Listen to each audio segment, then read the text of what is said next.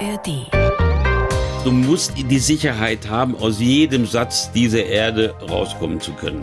Irgendwo am Ende und zur Not mit drei eingeflochtenen Nebensätzen dabei denken, denken, denken und irgendwann kommt das Verb. Die blaue Couch, der preisgekrönte Radiotalk. Ein Bayern 1 Premium Podcast in der App der ARD Audiothek. Dort finden Sie zum Beispiel auch mehr Tipps für Ihren Alltag mit unserem Nachhaltigkeitspodcast Besser Leben. Und jetzt mehr gute Gespräche. Die blaue Couch auf Bayern 1 mit Thorsten Otto. Bela Reti, ich freue mich sehr. Herzlich willkommen auf der blauen Couch. Ja, vielen Dank für die Einladung. Es ist verdammt lange her. Wir haben gerade überlegt, aber wir haben kurze Zeit mal bei der WM 98 damals in Paris ähm, miteinander gearbeitet. Genau, Also ich als kleiner die- Hiwi und du als, als großer Live-Reporter schon damals. Also so lange ist das her, Das dass wir war uns mein gesehen drittes haben. Turnier, genau. Nach 94 USA, 96 in England die EM und dann die WM 98. Das war, ja, ja, und hatten wir unser Studio auf eine Dachterrasse auf dem Champs-Élysées, meines Wow, Wissens. War ich aber selten, ich war ja fahrendes Volk. Ich war da ganz oft oben. Ja. Hätte schlimmer kommen können. War eine Modelagentur in dem Ding drin. Oh, hätte ich das gewusst, wäre ich mal vorbeigekommen. So sehen also Rentner aus heute, Bela, wie du. Das sieht man im Radio ganz gut, ne? Stimmt, kommt gut. Für das Studio ist super hier. Ich war hier noch nie und man guckt hier ganz normal aus dem Fenster, aus einem Fenster, was man öffnen kann. Ja. Man sieht schöne alte Münchner Gebäude. Du siehst eine Tiefgarage. Ja, ja, aber wenn man links dazu. und rechts guckt, sieht man schöne Fenster. Also das ist schon, oft sind die Studios so abgeschottet. Mir gefällt das hier. Also wirklich ein großes Kompliment. Du hast dich gut gehalten äh, nach all den Jahren. Wie kommt dir das Rentnerdasein bis jetzt, die vier Monate? Ich würde es gerne mal kennenlernen. Also ich hatte, äh, seit ich in Rente gegangen bin, das war dann am Silvester, morgen, am 1. Januar, acht oder neun Tage bin ich mal verreist. Und seitdem ist ständig irgendwas los. Jeder will was von dir. Jeder will was von mir. Dann äh, habe ich euch ja neulich erzählt, meine Mutter ist aber erwartbar verstorben im Januar. Auch da gab es viel Arbeit, Bürokratie, Haushaltsauflösung. Dann arbeiten wir an der Dokumentation, gerade 60 Jahre Bundesliga, auch für das ZDF. Also eigentlich habe ich mehr zu tun als vorher, aber der entscheidende Unterschied ist, ich mache alles nach meinen eigenen Vorstellungen. Du kannst endlich mal selbst entscheiden. Genau, kein Dienstplan, sondern also sehr viel zu tun im Moment, aber sehr abwechslungsreich und nach freien Stücken. Aus gewöhnlich gut unterrichteten Kreisen habe ich vernommen, dass die Abschiedsparty stattgefunden hat. War sie so legendär wie erwartet? Du hast ja im Vorfeld den Anwesenden, den Eingeladenen empfohlen, dass sie sich dann zwei Tage freinehmen sollen. Ja, also das Feedback war sensationell. Das waren ja wirklich überwiegend, so 90 Prozent waren das Kolleginnen und Kollegen, aber aus allen Bereichen. Also nicht nur Redaktion, sondern auch Produktion. Kameraleute. Äh, Kameraleute, Cutter, Familie war dabei, ein paar wenige Freunde, aber das war im Prinzip eine vorgezogene Weihnachtsfeier, weil ähm, wir hatten seit drei Jahren keine richtige Weihnachtsfeier mehr, auch wegen Corona. Und so eine große gab es das Weihnachtsfeier noch nie. Es waren 170 Leute da. Und äh, die letzten sind um 20 nach 6 morgens gegangen. Äh, Du warst der Letzte. Ja, ich bin ja der Gastgeber gewesen. Und ich musste auch sehr, also haushalten mit den sehr schönen Rheingauer Weinen, die wir dort hatten, weil du versuchst ja dann doch mit jedem mal ins Gespräch zu kommen. Ja. Also ich habe, glaube ich, mein zweites Glas Wein so gegen halb zwei getrunken morgens. Das ist auch mal ganz gut. Dieter Kürten war da, der legendäre ehemalige Sportchef, Kommentator, Moderator, der inzwischen ja 88 ist. Genau, Wie den war das? extra begrüßt. Sehr emotional für dich? Ja, und Dieter geht ja nicht mehr so oft weg, aber obwohl er fit ist. Die Feier war am 27. April. Und am 23. April ist er 88 Jahre alt geworden, vier Tage vorher. Er war mein erster Chef. Also ich habe unter Hans-Joachim Friedrichs äh, mein Praktikum gemacht. Da gab es zwischendurch einen anderen Chef auch noch, aber der erste Chef, der einen arbeiten ließ. Er war Dieter Kürten. Er war der Erste, der mich zu einer WM mitgenommen hat. Ein toller Mann in jeder Hinsicht. Super. Und du äh, sicherlich auch viel zu verdanken hast. Hat er dir irgendwas mitgegeben, so für den nächsten Lebensschritt jetzt, für, für den Unruhestand? Er sagte eigentlich, bleib wie du bist, weil mit deiner Gelassenheit wirst du sehr, sehr alt. Das ist Dieters äh, Credo gewesen. Er sagte auch immer, wenn man äh, unzufrieden war mit irgendwas beruflich in seiner Zeit als Chef, sagte Herr Wähler, was ist das für ein Tag heute? Ich sag Montag meinetwegen. Siehst du? Und was kommt dann? Dann kommt der Dienstag. So, und jeder Tag ist neu und nicht ärgern, geht weiter. Das ist ein großartiges Lebensmotto. Ne? Wobei es natürlich nicht jedem äh, gegeben ist, so gelassen zu sein wie Dieter oder wie auch du. Warst du immer so? Ja, also ich bin schon sehr stressresistent. Und ich habe so eine bestimmte Eigenschaft, je größer der Druck ist, desto kälter werde ich. Also desto, desto fokussierter werde ich. Und ich habe auch immer, man darf schon inzwischen sagen, jungen Kollegen, die das Wort Stress in den Mund nehmen. Aber ich immer gesagt, Freunde, wir haben keinen Stress. Das ist ein wunderschöner Job. Stress ist was Saures, das ist was Seelisches, das ist was psychisch Negatives, Unangenehmes. Wir haben manchmal viel Arbeit und manchmal weniger Arbeit. Und viel Arbeit ist einfach viel Arbeit, aber kein Stress. Ja gut, und das Feedback ist mal gut und mal nicht so gut, aber auch damit muss man leben können. C'est la vie. Wenn die Hitze in der Küche zu groß ist, dann äh, geh nicht in die Küche rein. Genau so.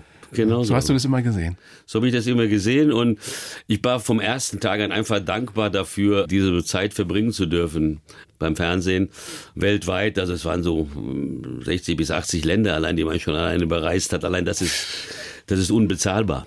Jetzt sitzt du zu Hause, so stelle ich mir das vor, jeden Samstag und kommentierst die Bundesliga von, von der Couch aus. Um Himmels Willen. Ich gucke aber viel Fußball. Ja. Ja, ich, also mein nächstes äh, Ziel wird das Pokalfinale sein. Bin ich privat in, in Berlin. Schau mir meine Mannschaft an, mit der ich sympathisiere, Eintracht Frankfurt.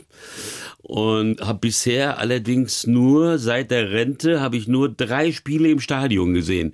Zweimal ein Drittligaspiel, einmal in meiner Heimatstadt Wiesbaden, einmal bei Bekannten und Freunden im Emsland. Da war ich in Meppen und war vor ein zwei Wochen war ich für die Doku unterwegs, war sowieso im Dortmunder Raum, habe ich mir den BVB, BVB gegen, gegen Wolfsburg angeschaut. Ja. Ist es nicht so, dass dir das jetzt, äh, ich will nicht sagen fehlt, aber dass du dir denkst, es ist schon ein blöder Zeitpunkt aufzuhören oder dass du aufhören musstest? Das- Olympische Spiele in Paris. Was kommt noch alles? WM in den USA. Brisbane, ja, Australien. Das wären schon schöne Highlights nochmal gewesen, oder? In den nächsten Jahren. Ja, und nämlich meine letzten Veranstaltungen waren die Olympischen Winterspiele in Pyeongchang bei einem eiskalten Ostwind. Es waren Sommerspiele in Tokio unter Corona-Bedingungen. Da gab es abends um acht, konntest du nicht mehr aus dem Hotel die ersten 14 Tage. Dann ähm, die Weltmeisterschaft in Katar, da ist einem Rom und Rio ja auch irgendwie lieber und zumindest ähm, ja, kulturell näher. Das ist schade, gerade weil ich auch in Rente gehen musste. Das war ja bei den Öffentlich-Rechtlichen so, dass so eine gewisse Da gab es keine Ausnahmeregelung, die, Die man für bereits. dich hätte anwenden können. Die gab es bereits, weil ich normalerweise am 1. November in Rente gegangen wäre. Und die WM ging am 21. November los.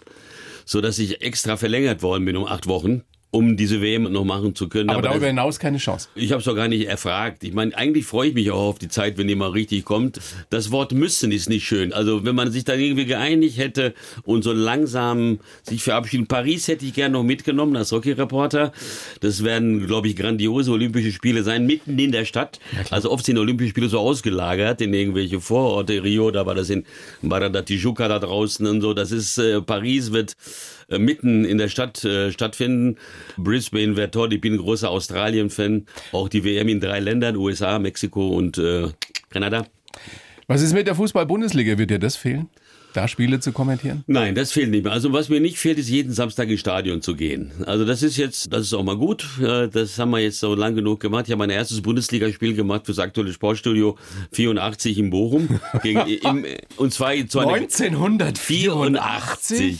Also Genau. nächstes Jahr 40 Jahre. Genau, zu einer ganz exotischen Zeit. Da wurde nämlich der VfB Stuttgart deutscher Meister. Die Älteren werden sich Die Älteren werden sich erinnern, man konnte direkt als Sportstudio-Reporter auf dem Spielfeld Interviews führen. Das kommt alles in der Doku vor. Dieses andere Arbeiten, dieses Unmittelbare, diese Nähe, dieses nicht nur Reproduzierende im Journalismus, was wir jetzt inzwischen haben, sondern das Produzierende, Selbstgestalten. Die gewisse Spontanität, die damals noch möglich war, auch für die Spieler und Trainer. Ja. Und das ist leider, dadurch, dass es so eine Marke geworden ist, hat es jetzt ein Wasserzeichen, das Ganze, und ein Signet und ist ganz hübsch und ist Hochglanz, aber nicht mehr so emotional. Wer wird deutscher Meister, Bela? Wir sitzen hier, wenn ich aus dem Fenster gucke, in München, aber nicht aus diesem Grunde glaube ich, dass Bayern München es sich es nicht mehr nehmen lässt. Das Schlüsselspiel wird sein gegen Leipzig, die sehr gut drauf sind, aber die haben nicht Samstag mehr so den 18:30? Druck. 18:30 und die haben aber nicht mehr so diesen Druck, weil die in der letzten Minute oder in der Nachspielzeit noch gewonnen haben gegen Werder Bremen, ihr letztes Spiel, sonst hätten sie mehr Druck gehabt. Also ich glaube, dass, dass du, Bayern der, sich das nicht nehmen wird. weißt du, was der BVB äh, äh, Leipzig geboten hat oder was er ihnen anbieten wird für diesen eventuellen Nee, das weiß Sieg ich gar nicht. Ich weiß nur, wär dass sie den. Schalkern angeboten haben, die sich ins Goldene Buch der Stadt einzutragen, falls sie Bayern geschlagen hätten. Endergebnis 6 zu 0. 6 zu 0, ja. Wobei die stehen schon im Goldenen Buch der Stadt Dortmund, die Schalker, das weiß man gar nicht. Die sind auf der Rückfahrt. Schalker stehen im Ja, Goldenen Buch ja, der genau. Dortmunder. Man muss wissen, diese Rivalität ist grenzenlos. Ne? Dagegen ist 60 Bayern eine Freundschaft. Ja, ja, ja, die waren in den 30er Jahren in der Zeit um die großen Ernst Kuzora, Fritz Scheppan, war, war Schalke deutscher Meister. Irgendwo in einer anderen Stadt, in einem Endspiel. Und auf dem Rückweg musste der Zug am Dortmunder Hauptbahnhof halten. Und dort haben die Stadtoberen gesagt, hier kommt ja der deutsche Meister, egal wenn er aus Schalke kommt oder auch nicht. Und die durften ins goldene Buch der Stadt sich verewigen. Das ist spannend. Das habe ich noch nie gehört. Was für eine Story. Die habt ihr wieder ausgegraben. Man muss nicht neutral sein, sondern nur fair. Das ist ein großer Satz von dir, weil ich immer bei oder oft bei deutschen Sportreportern, Sportkommentatoren mir gedacht habe, wo ist denn da die Leidenschaft? Wo ist da der Enthusiasmus? Mit diesem deutschen Bedürfnis immer besonders sachlich, besonders nüchtern und besonders unparteiisch zu sein. Was heißt das für dich? Man muss nicht neutral sein, sondern nur fair. Man muss zum Ausdruck bringen, zu wem man hält. Das ist überhaupt kein Problem. Das ist auch nicht unjournalistisch. Man kann ja trotzdem die Fehler benennen. Man muss die Fehler benennen. Man muss kritisch sein. Und man ist ja oft sogar noch kritischer mit Dingen, die man liebt, als die einem egal sind. Absolut. Ja? Man erinnere sich nur an die eigene Ehefrau oder Ja, umgekehrt. Genau, genau. Und insofern, ähm, diese Objektivität, die bezieht sich nur auf die objektive Bewertung der Fakten und nicht die objektive Bewertung von Gefühlen, weil Gefühle können nicht objektiv sein. Also Beispiel so ein Kick wie gegen Südkorea der deutschen Nationalmannschaft bei der WM 2018, was du ja kommentiert hast. Da kann man natürlich oder ist natürlich für die deutsche Mannschaft, kann sich aber dann trotzdem tierisch drüber ärgern, was die da für Ja, ein Zeug das war abliefern. eine Nullleistung, das war ein, ein Totalversagen und da habe ich auch diesen Satz dann genannt, äh, als ich das Aufbäumen vermisst habe. Das, was ich hier sehe, ist keine Zeitlupe übrigens. Das ist die deutsche Fußballnationalmannschaft real. Ja. Und es wurde ja oft verglichen, dieses Ausscheiden von Deutschland 2018 mit dem jetzigen Ausscheiden in Katar. Das würde ich nicht machen. Das war schon eine bessere Mannschaft, die in Doha ebenfalls frühzeitig äh, gehen muss. Also formal ist es dasselbe. Aber vom Auftreten her, von der Mentalität her war die letzte Mannschaft schon ja, deutlich besser. Bela, jetzt haben wir uns warm gequatscht, jetzt können wir richtig loslegen und machen das mit unserem kurzen Fragebogen. Kurze Fragen an dich und die Bitte um eben solche Antworten, wenn nötig, mit einer kleinen Begründung. Beruf, Rentner. Geisteszustand, Zu fit für Rentner. Lieblingsort auf der Welt. Sydney. Wenn ich dir eine Million Euro geben würde, was würdest du damit machen, ganz spontan? Äh, Ein Drittel behalten, zwei Drittel den Kindern geben, die sollen mal was für ihre Rente tun. Wenn die alt sind, gibt's das ja wahrscheinlich nicht mehr in Deutschland.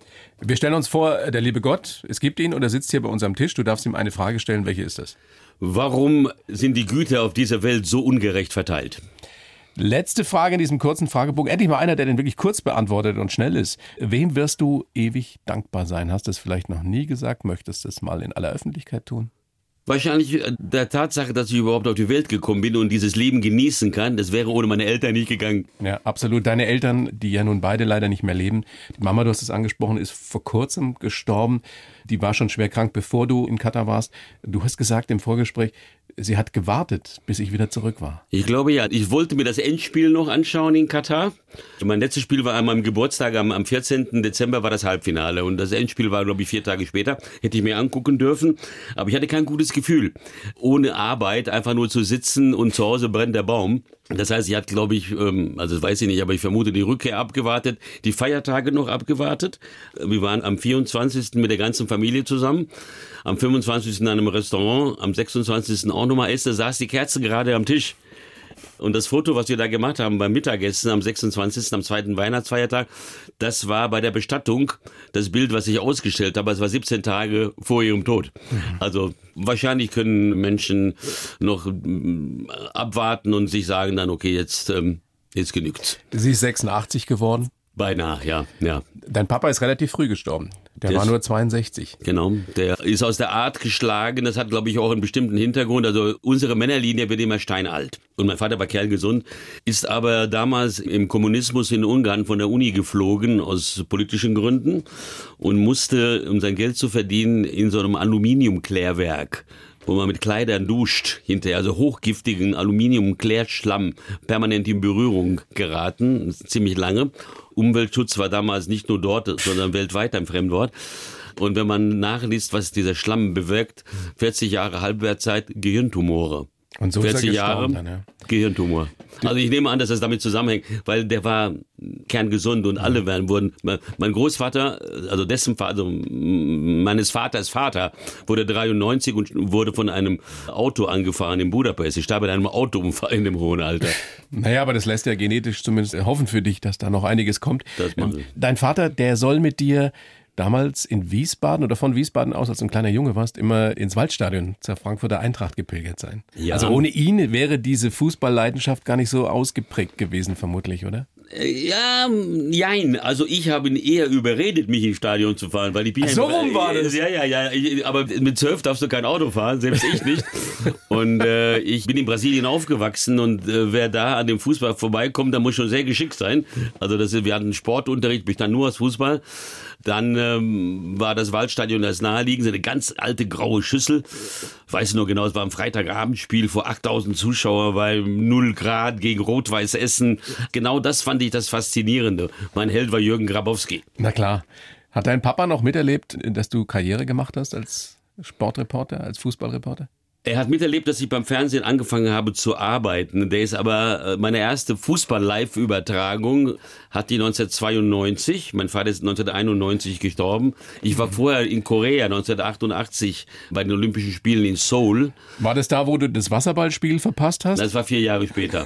Ich habe nicht jedes Wasser, ich habe nicht jedes Wasserballspiel verpasst. Verschlafen beim Wasserball. Ja, aber hatte seine Gründe, aber die sind nicht so lustig wie die gemachten Gründe.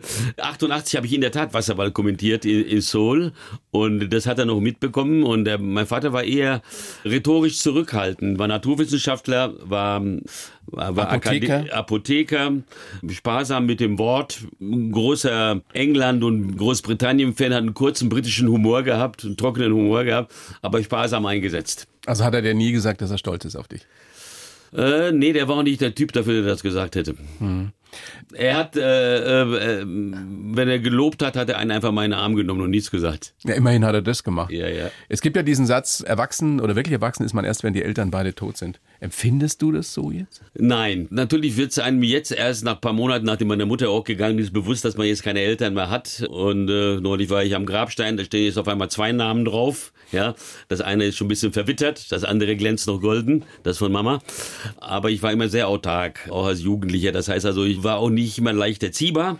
äh, und ähm, das, um es mal so zu formulieren. Bela, was heißt das? Du warst nicht immer leicht erziehbar. Also ich machte immer nur Quatsch, immer nur Unsinn und vor allem das, was ich wollte. Ich hatte auch immer genug Geld in der Tasche, weil ich mit 14, 15 schon gejobbt habe, alles Mögliche. Prospekte verteilt Ja. oder Beifahrer bei so Apotheken, Notdiensten, was weiß ich, aber nur um unbeeinflusst vom Elternhaus ein bisschen, sagen wir mal, für mich selbst existieren zu können.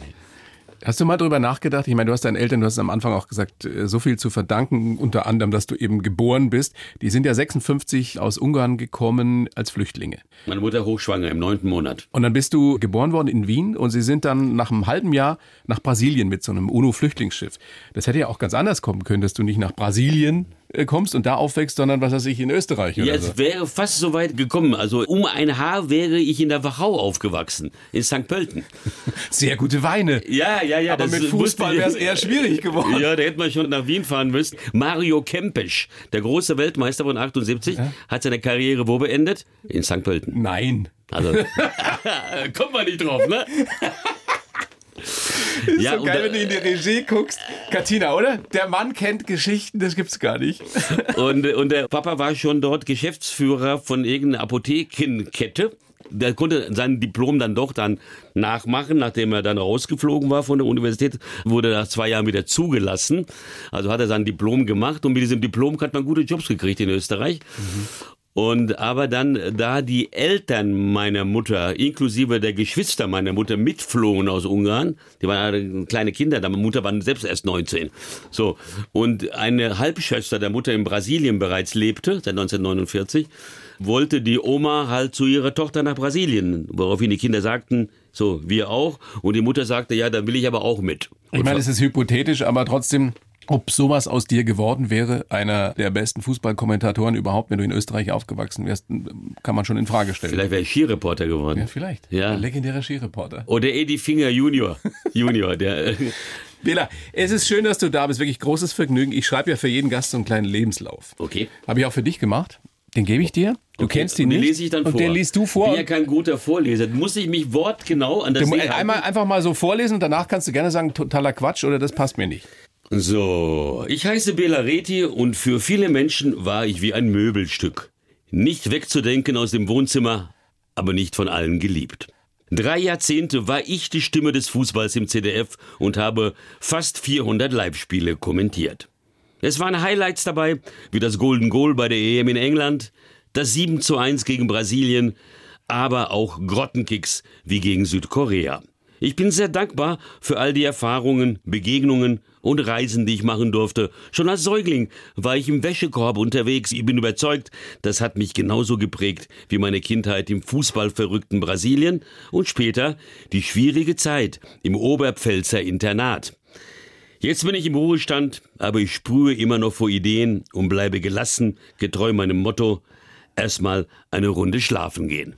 Was sagst du? Kannst du so unterschreiben? Kann man so unterschreiben, ja? Ja. Kann man so unterschreiben. Stimmt fast, stimmt alles. Ja. Ja, und wegen ähm, dem Satz hier, das hat mich genauso geprägt mit dem Wäschekorb. Ich habe ja was gelernt, ich bin auch wissenschaftlich interessiert, obwohl ich da ein Vollblinder bin. Man hat immer gedacht, dass die DNA, die man in sich trägt, unveränderbar sei. Das ist nicht wahr. Die wächst mit durch eigene Erfahrungen. Das ist eine neue Erkenntnis aus der Forschung. Und das heißt also, diese Erfahrung, die man gemacht hat, allein schon als Säugling durch die Welt gereist zu sein, wahrscheinlich ist der mit irgendwie eingeflossen. Also diese Reise auf dem Schiff nach Brasilien als Säugling, meinst du, hat dich geprägt und hat deine Reiselust Vielleicht, oder auch, dass ich immer Initiiert. Sprachen lernen musste, weil ich ja Ungarisch, Portugiesisch aufgewachsen bin, damit kommst du ja nicht weit. Ich habe ja erst mit 13 vernünftig Deutsch gelernt, also auch das weckt den Ehrgeiz hinein, also besonders gut lernen da möglichst, gerade wenn man den Medien arbeiten möchte. Stimmt es, dass in einem deiner ersten Zeugnisse in Wiesbaden, damals, als ihr nach Wiesbaden gezogen seid, stand, in Deutsch gibt's noch keine Note, aber es ist sehr verbesserungswürdig? Das stimmt. Ich bin versetzt worden ohne Note in Deutsch per Sonderdekret des damaligen hessischen Kultusministers Ludwig von Friedeburg. Ich habe die Unterschrift noch zu Hause. Aber der spannend. muss, muss der Kultusminister selbst unterschreiben. Spannend, dass du das sagst. Das hat den Ehrgeiz geweckt. hat dass, Ehrgeiz dass es nicht immer alles so leicht war. Auch diese Zeit im Oberpfälzer Internat muss heftig gewesen Die, sein. die war heftig und das war auch nicht bös gemeint von den Eltern, aber ich war halt ein sehr schlechter Schüler in Brasilien, auch wegen dieser, mm, ja, sagen wir mal, schwer Erziehbarkeit, die wurde ja auch leicht ausgesprochen damals. Und dieses Internat wurde gegründet für ungarische Flüchtlinge, die 56 aus dem Land gekommen sind, um das Kulturgut hochzuhalten. Und meine Eltern wollten auch hier Kulturgut hochhalten, dieses ungarische. Ist ja besonders so bei Flüchtlingen, dass sie besonders heimatliebend sind, je weiter sie von ihrer Heimat weg sind. Ja, und da hat man mich dann hingeschickt und das war aber ein Albtraum. Wobei sie mich gefragt haben, ob ich bereit sei, in dieses Internat zu gehen. Und ich war damals noch keine elf. Das war und, nachdem ihr aus Brasilien eben wieder zurückkamt. Ja. nee, nee, das war bevor die zurückkamen nach, nach Europa. bist alleine? Ich bin alleine. Ich bin ganz alleine. Du wurdest alleine, Alleine. von Brasilien nach Deutschland geschickt und kamst dann in dieses Oberpfälzer Internat. Genau sowas. Wow. Und damals äh, war das aber auch völlig normal. Also Eltern, ähm, sagen wir, hatten einen raueren Umgang in der Erziehung damals. Alle Eltern, glaube ich, auf dieser Welt. Das war nicht so perfekt. Es gab nur keine Fachbücher, keine Hefte, keine Ratgeber, wie man Kinder erzieht. Das war einfach ganz normal. Die gab es einfach.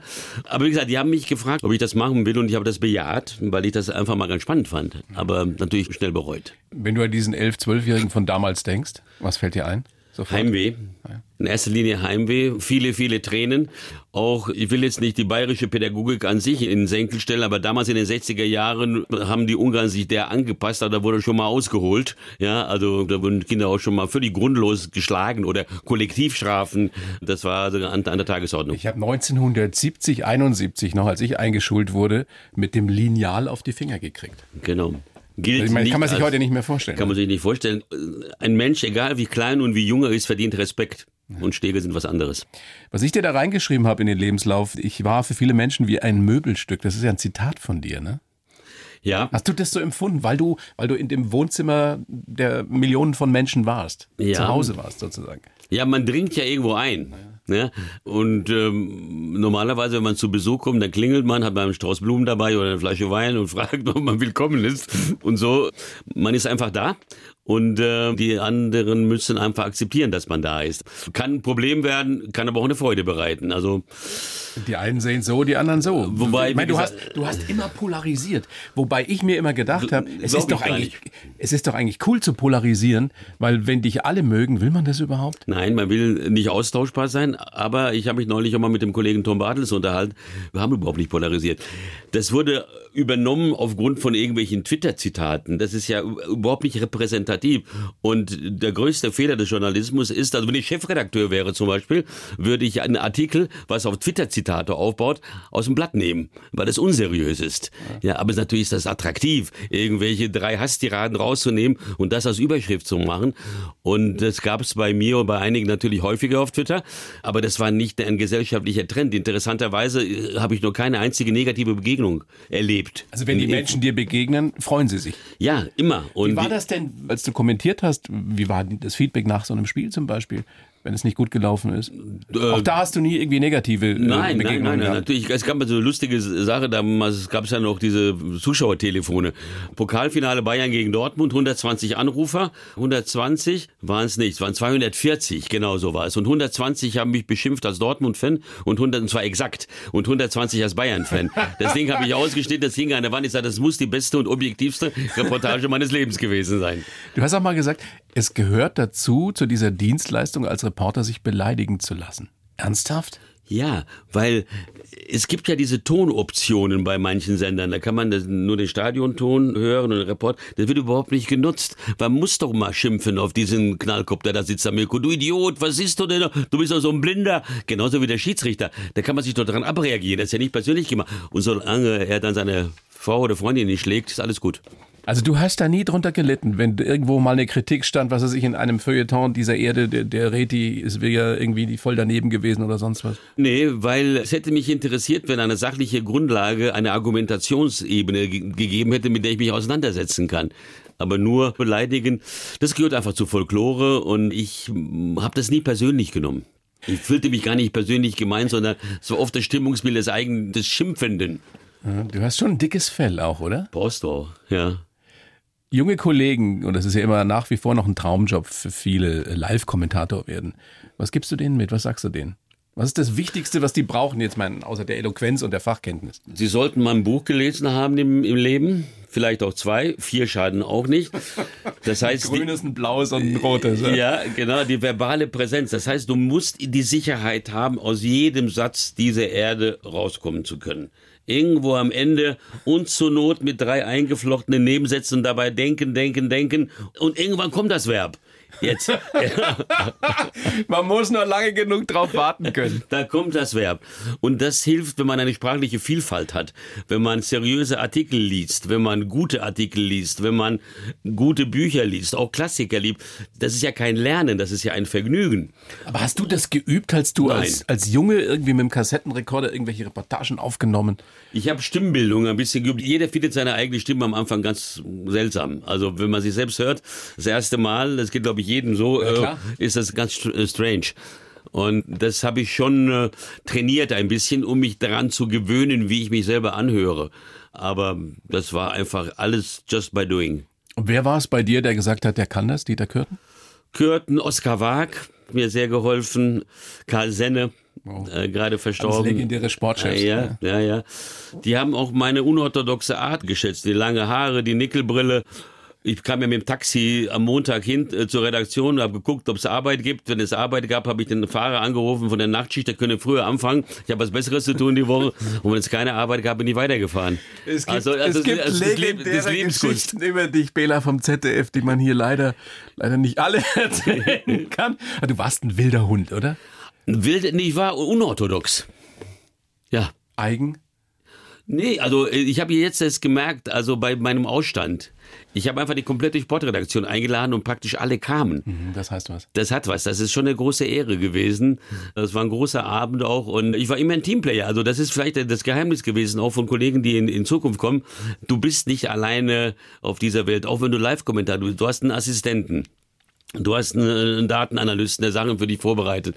Du hast ein Team, das diesen Ablauf dieser Sendung komplett mit dir bespricht. Du hast auch Stützen, die, wenn du einen schlechten Tag hast, sagen, pass auf, mach weiter. Das, alleine geht's nicht. Alleine geht's nicht und das würde ich jedem mitgeben und das bekomme ich jetzt auch alles wieder. Dieses, so wie ich war, ist man zu einem. Ich habe das ja selbst erleben dürfen, eben damals 98 in Paris. Du hast dich nie irgendwie wie so ein Star aufgeführt. Nein. Und da gab's ja nun andere. Da gab's andere, ja. Da gab gab's andere, aber dann nennen wir jetzt einfach keine Namen.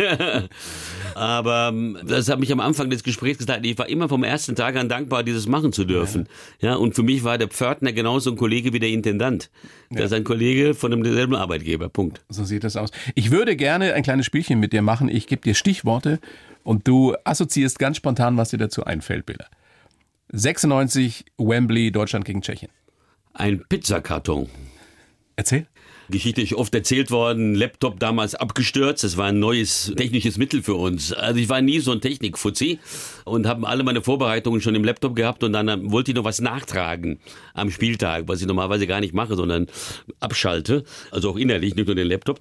Und der war dann plötzlich komplett schwarz. Und auf dem Weg äh, ins Stadion haben wir angehalten, weil mein Kollege Martin Schneider, dann der 19 Jahre mein Redakteur war, wieder mal was essen musste, wie immer. Und auf dem Weg ins Stadion haben wir die Rückseite von diesem öligen Karton genommen, einen Strich in die Mitte gezogen, links waren die Tschechen, rechts die Deutschen und da haben wir alles, was uns einfiel, aufgeschrieben und von diesem Karton habe ich kommentiert. Hast du in dieser Sekunde, in dieser Millisekunde, der man ja auch reagieren muss, als Oliver Bierhoff das, das erste Golden Goal ja überhaupt äh, schoss, war dir sofort klar, jetzt ist vorbei? Weil man ja, ist, war das ja nicht. Ja, mir gewöhnt. war es klar, es war eine, trotzdem eine seltsame Situation, weil das war mein erstes Finale. Du bist natürlich sensationell vorbereitet auf Sonntag. Ich wusste alles und wusste auch, dass diesmal das erste Golden Goal fallen kann. So habe ich auch hinkommentiert in Richtung Golden Goal. Also jeder Ballverlust kann der entscheidende sein. Achtung, Klinsmann, ne? so. Und dann fällt dieses Tor. Aber es gibt beim Jubel der Mannschaft selbst einen kleinen Verzögerungsmoment ja. bei der Mannschaft. Also oft sind die Sportler ja gar nicht so regelfix wie wir Kommentatoren. Und die gucken sich so an, und weil das ja ganz neu war. Ist das das Golden Goal? Ja. Und dann, nach diesem gefühlt ewigen Unterbrechung, die aber keine Sekunde gedauert hat, sind die sich in die Arme gefallen. Und erst dann habe ich den Satz gesagt, Deutschland ist Europameister. Nächstes Stichwort einfach nur Pelé. Erstmal große Trauer, Kindheit, persönliche Begegnung in Mexiko und in Italien. Du hast mit ihm Margaritas getrunken. Ja, das war bei der Weltmeisterschaft in Mexiko, sechsmal meiner ersten WM, der ich Dieter Kürten verdanke. Und ich war schon drei oder vier Wochen vor Turnierbeginn dort, weil ich auch Stücke machen musste. Ich war Assistent von Rolf Kramer der war Live-Reporter und musste auch Beiträge machen. Und hatte das ganze Hotel natürlich im Griff, ne, weil er schon vier Wochen da war, inklusive der Bar.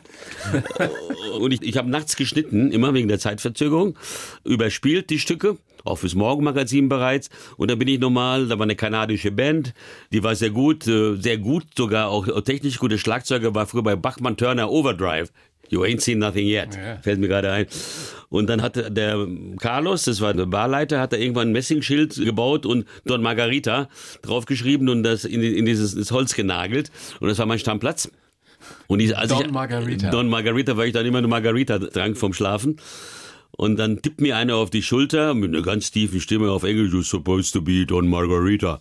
Dann drehe ich mich um, da war das Pelé. Nein. Geantwortet habe ich auf Portugiesisch, weil war. Und er wusste das natürlich nicht, dass ich, wer ich bin. Und war überrascht. Ah, du hast sogar einen Akzent aus São Paulo. Ich sage, genau, daher komme ich auch. Und dann kamen wir ins Gespräch und wir wohnten etwa äh, bestimmt zehn Tage lang im selben Hotel. Er zog dann weiter irgendwo in die Hauptstadt.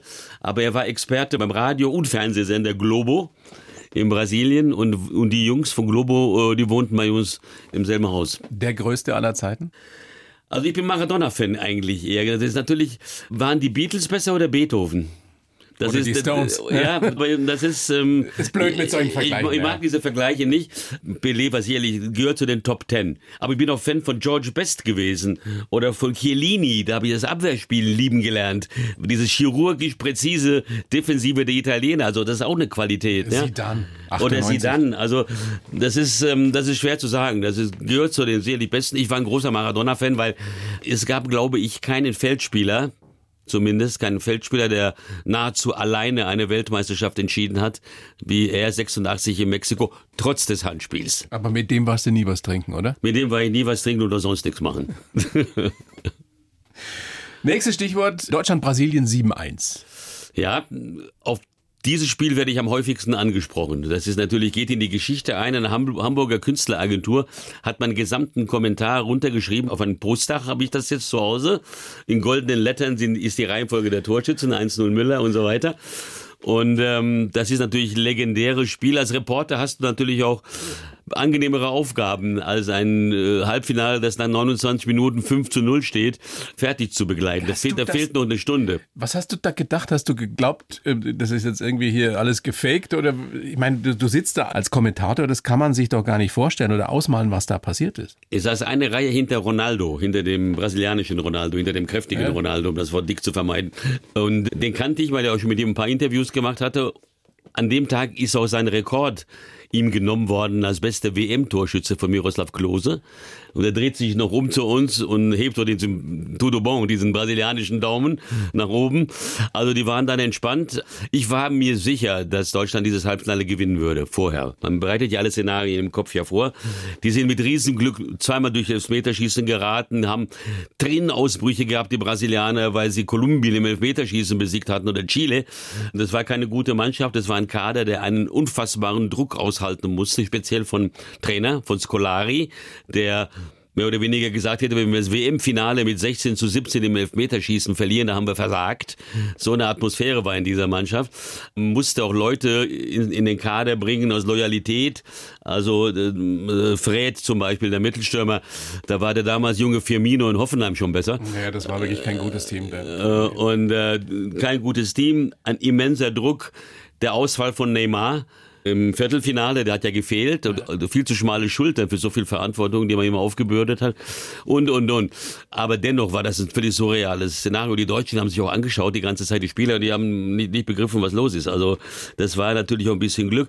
Dann habe ich auch später erfahren, dass zwei Tage vorher der Opa von Marcello gestorben sei der war ja völlig neben sich und äh, das war nicht nicht ein normaler Opa, das war wie der Vater. Er hat ihn zum Fußball gebracht. Der ist in schwierigen Verhältnissen aufgewachsen ja. und war die Bezugsperson. Aber als du dieses Spiel kommentiert hast, was geht da in dir vor? Befreust du dich währenddessen schon oder überwiegt äh, das Erstaunen über das, was da auf dem Platz passiert? Ach, beides. Man freut sich natürlich, aber man kann natürlich nicht beim 6 zu 0 komplett aus dem Sessel gehen.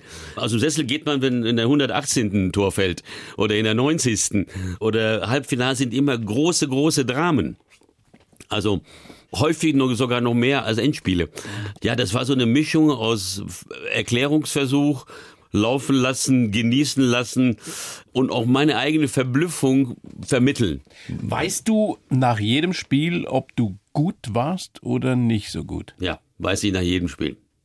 Weiß ich nach jedem Spiel. Ich hatte mal eine überragende Fernsehkritik für eine katastrophale Leistung, aber dann verstehst du manchmal auch die Kritik nicht mehr. Weißt du, das war, glaube ich, bei Benfica war das ein UEFA Cup Spiel. Bayern spielte mal UEFA Cup, weiß ich noch genau, noch unter Klinsmann als Aktiven.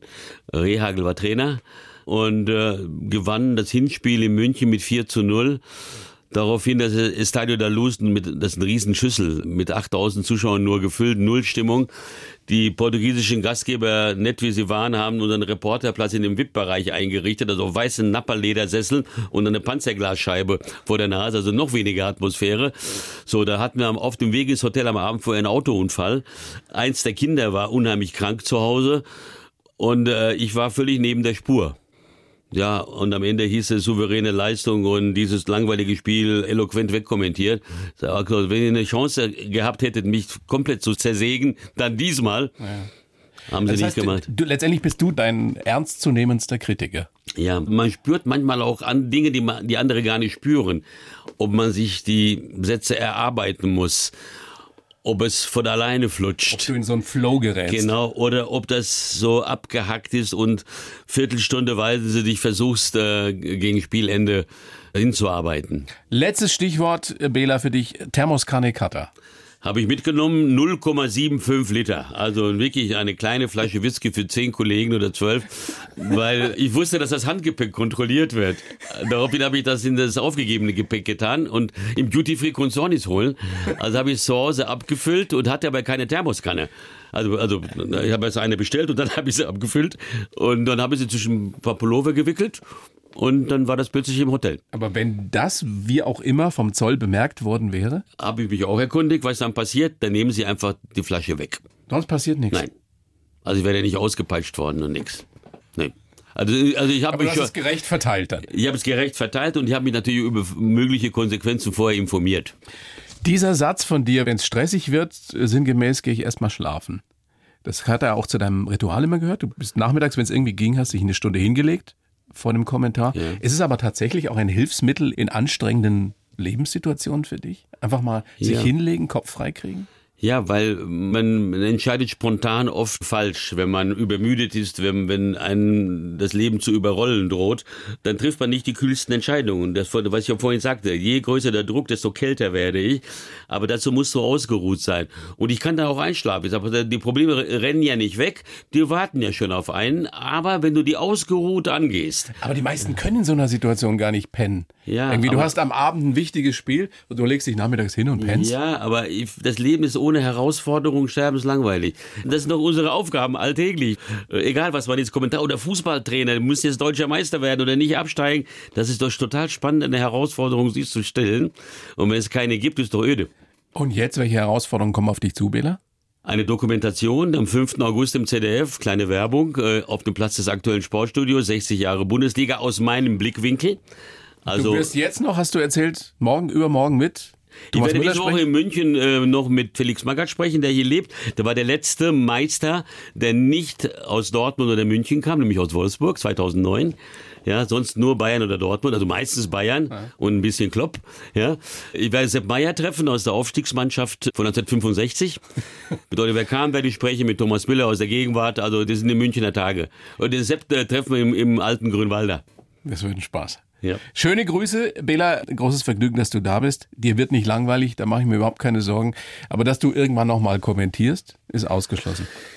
Also jetzt große das, Spiele. Nee, das ist, ähm, weiß ich nicht, ausschließen kann, Wenn Sky kann man. kommt oder der Sound und sagt, hier, wir Ja. scheißen dich zu mit unserem Geld, dann Ja, äh, deshalb würde ich sagen, nie, nie sagen, aber äh, dieser Gedanke jeden Samstag wieder, das habe ich fast 40 Jahre gemacht. 84 das erste Bundesliga-Spiel. Es war zwar nicht live, aber es war trotzdem ein Arbeitstag im Stadion. Jeden Samstag im Stadion, das weiß ich nicht, ob ich mir das noch antun möchte. Sagen wir so, wenn ich in den nächsten zwei Jahren nichts mehr machen würde, dann kommt das auch nicht mehr in Frage. Da bist du auch irgendwie raus. Da bist du auch raus, auch vom Rhythmus her. Dann müsste ich komplett das Ganze neu gestalten in mir selber. Dann kommt es nicht mehr. Also wenn überhaupt in den nächsten zwei Jahren. Bela, vielen herzlichen Dank. Gerne doch. Großer Spaß. Bleib gesund und bis ganz bald. Danke. Du mein Bestes. Danke. Die Bayern 1 Premium Podcasts. Zu jeder Zeit, an jedem Ort. In der App der ARD Audiothek und auf bayern1.de. Bayern 1 gehört ins Leben.